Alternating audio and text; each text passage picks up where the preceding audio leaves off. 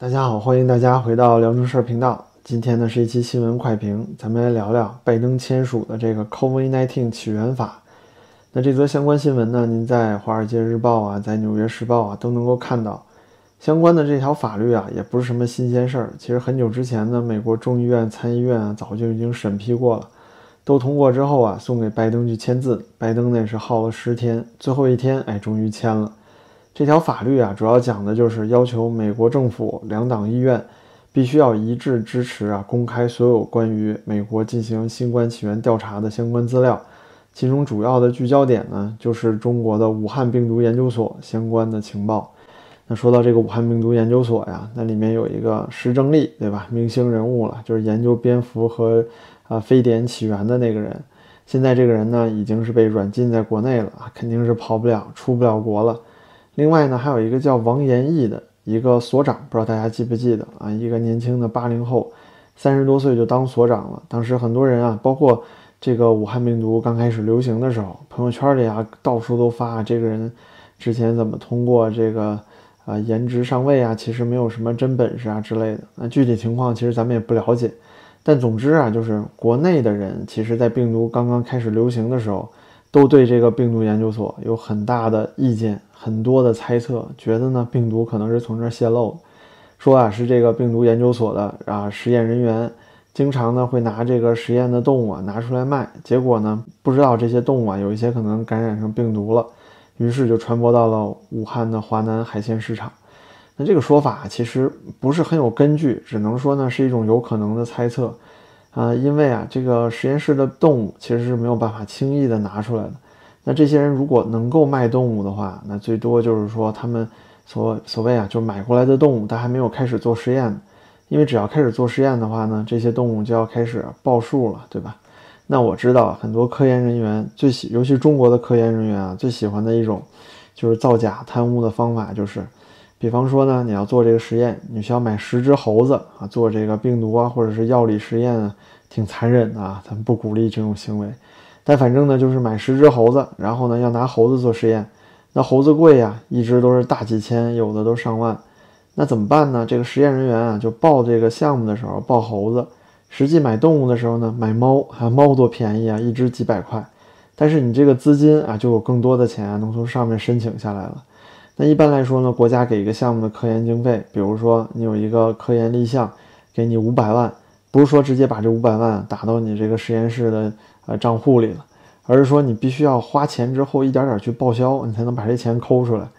所以说啊，就买动物，大量的买动物，很多动物根本是用不上的这种行为呢，其实是非常非常常见的。那么很多人啊去猜测说，是不是实验室把这些多余的动物拿出来卖了，就赚两波钱，对吧？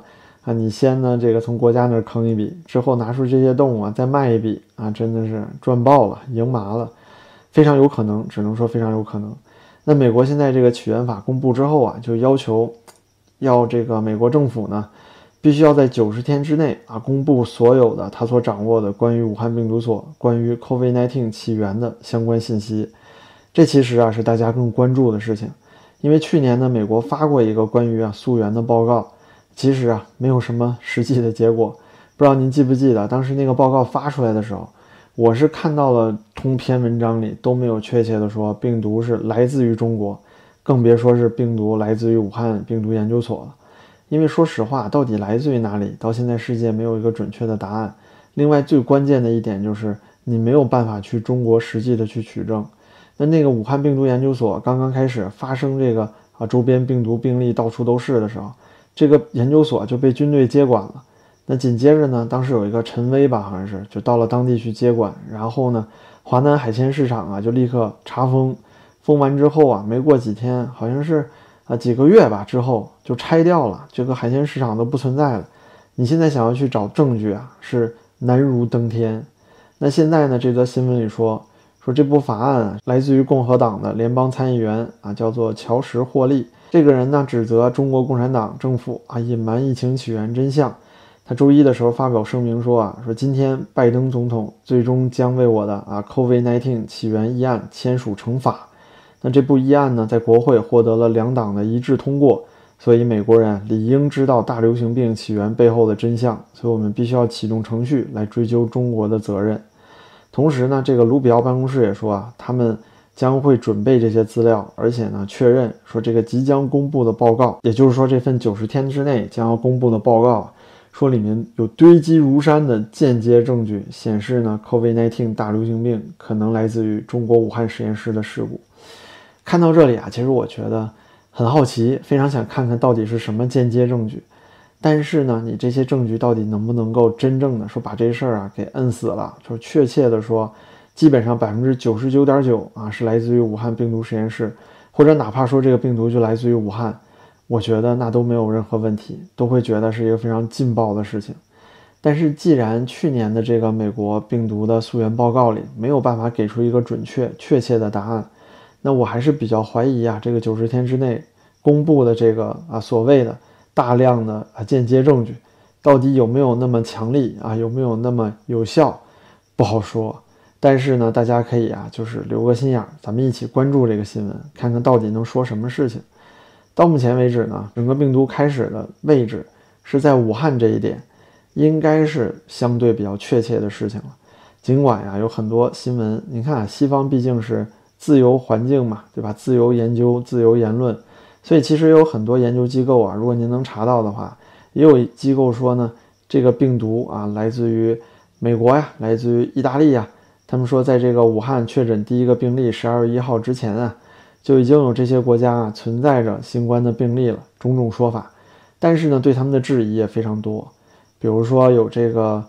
呃，有一个我记得美国的研究机构吧，不好意思，我忘了具体是什么了。不过您能查到啊，这个中国大使馆啊，经常喜欢用他那个文章去做反驳，说你看美国有一篇研究论文，说呢，在美国啊九月份的时候，就是二零一九年九月份的时候，就发现有人可能感染了新冠病毒了。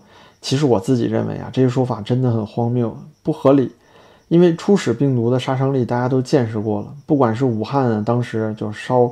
呃，人的时候烧到漫天雾霾，对吧？还有美国最开始大流行的时候，纽约的惨状，也就是说，大量的人啊，因为重症，因为呼吸困难，要去急救，需要呼吸机，甚至出现这个医疗系统崩溃，然后导致啊过量的死亡。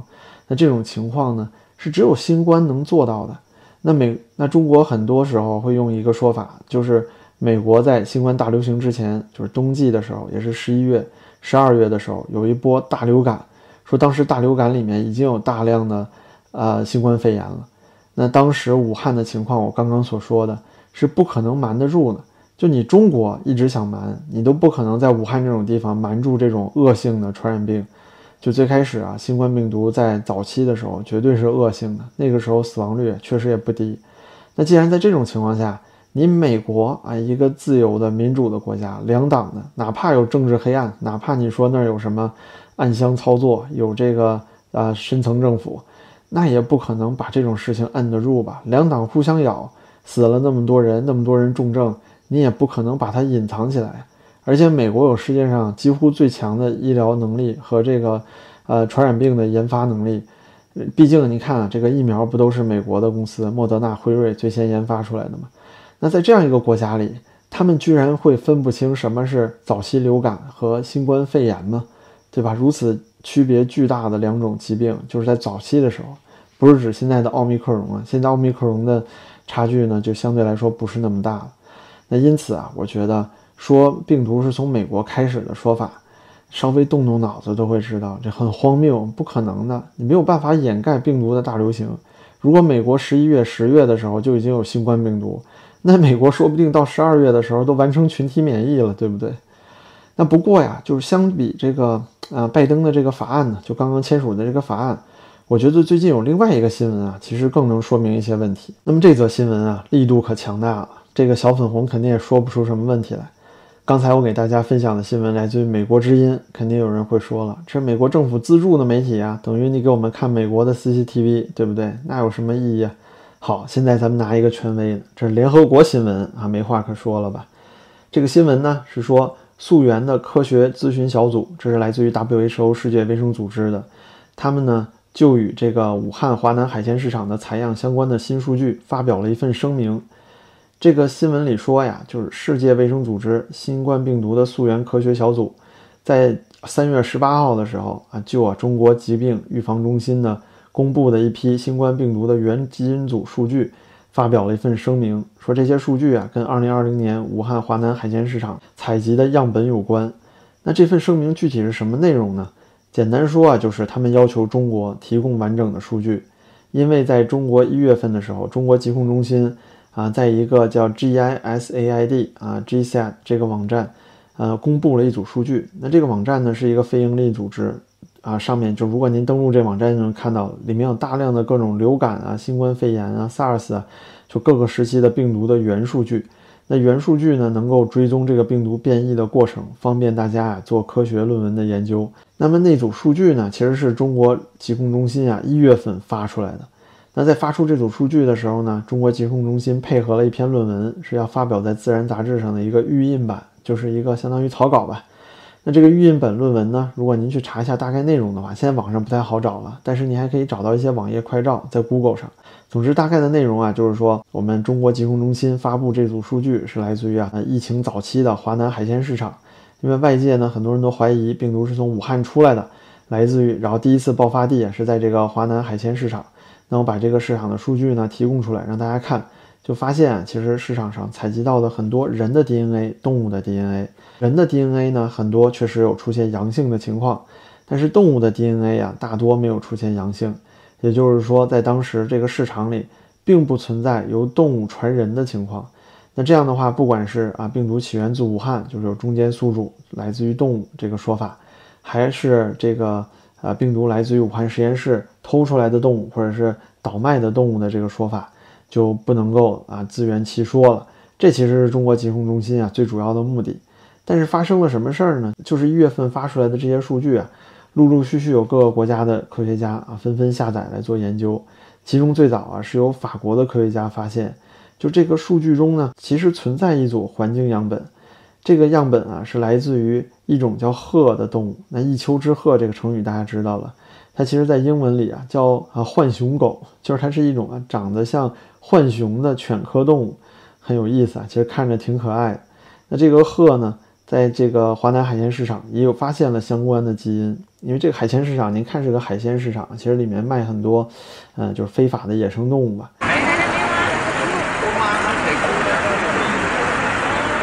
他这个说是海鲜市场，实际上它是个综合市场。不管最后溯源是不是是唯一的呃病源的这个这个所在地，至少我们从市场管理的角度，这是很多值得总结的。那他家发现啊，就这个鹤的基因里面。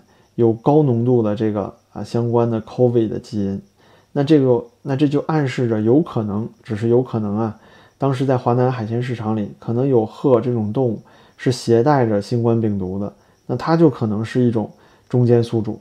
那在这种相关的质疑发出来之后呢，这个中国疾控中心啊立刻就把这组数据删掉了，因此呢才激起了这个世卫组织的不满，要求啊这个中国立刻公布这些数据。同时呢，谭德赛，哎，谭书记，对吧？咱们这个世界卫生组织的，啊，中国党支部啊，谭书记，在这个疫情开始的时候，一直向着中国说话，对吧？他都开始攻击咱们中国了。他怎么说的呢？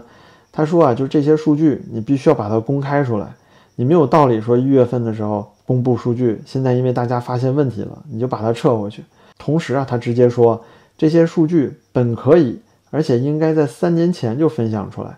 就是说，你采样肯定是三年前采样，因为你现在华南海鲜市场你都给拆了呀。那你当时采样的数据为什么到现在才公布出来呢？而且你肯定是挑挑拣拣的，就这样啊，还没剪干净，里面还藏了这么一个漏网之鱼，哎，被外界科学家发现了。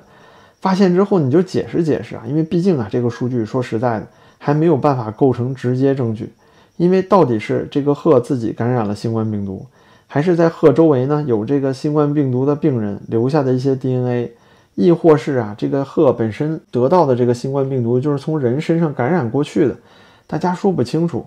但是就这么一点点瑕疵，中国立刻啊就把这个数据收回去了。就这种行事风格，你说怎么怪人家不怀疑你呢？